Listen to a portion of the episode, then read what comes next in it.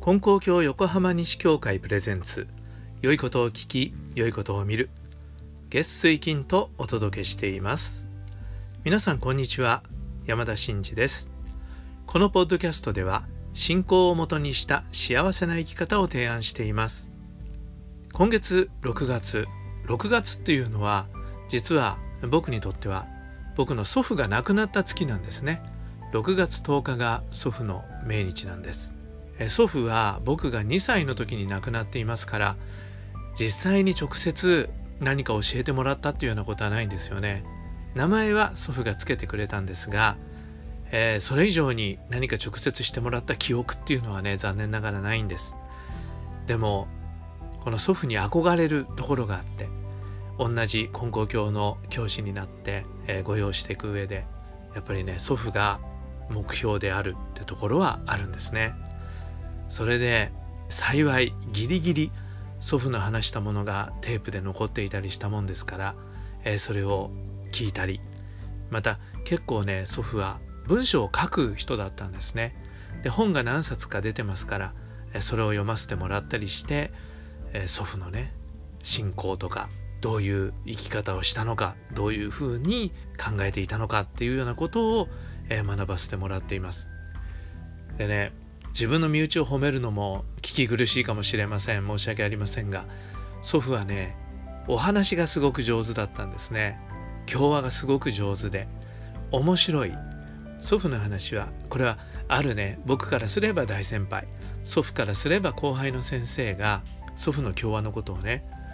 競技的な芯がしっかりとしていると。にもかかわらず面白いって言って褒めてくださったことがあるんですね。確かにねそうなんです。根高教の教義をしっかりと押さえた上ででもね面白く聞かせるそういうねあの技を持ってたんですね。なかなかねこれができないんですが、えー、今日は、えー、その祖父の話から一つ紹介したいと思います、えー、これは横浜西教会で出した本で福田源三郎教話集良いことを聞き良いことを見るという本があります。まさにここからこのポッドキャストの題名も取ってるんですけどその中に水のような新人っていう話があるんですね。で今日はその話をちょっとしたいと思います。水のような新人。でここでね祖父は言ってるんです。根高教の新人っていうのは水だっていうんですね。だから私たちは水のようになろうということを意識して生きていったらいいですよっていうことを話してるんですね。じゃあ水のようなっていうのはどういうことかっていうことなんですけど老子の中にこういうね言葉があるそうなんですが水は万物を利して争わず囚人の憎むところにおる。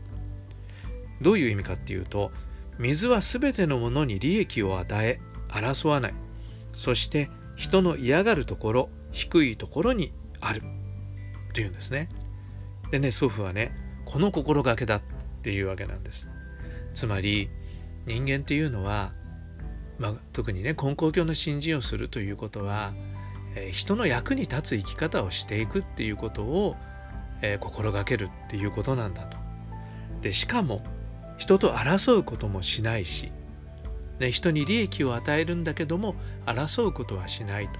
しかもみんなが嫌がるようなところに身を置く低いところに身を置く謙虚に生きているというそういう生き方これが水のような生き方だっていうんですね。でそういう心がけを持たせてもらうことが大事だということをまず言ってるんです。そうなんですよね。根高教の教祖様は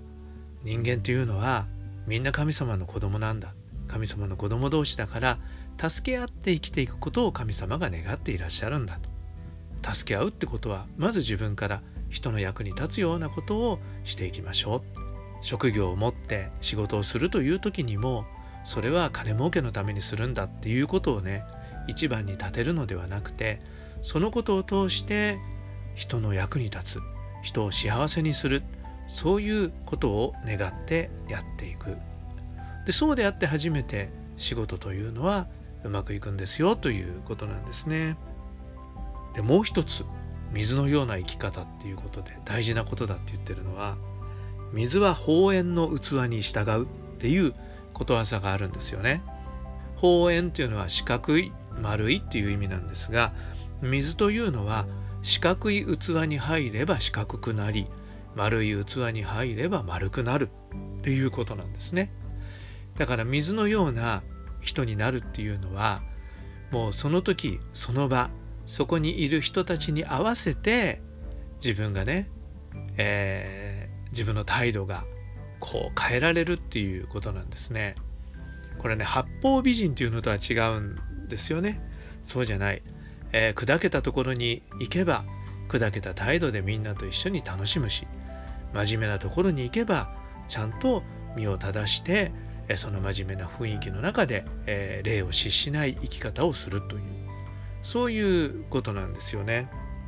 これねすごく大事ですよね。真面目なところで一人おちゃらけちゃったりするとねやっぱ浮いちゃって雰囲気壊してうまくいくものがうまくいかなくなったりしますよね。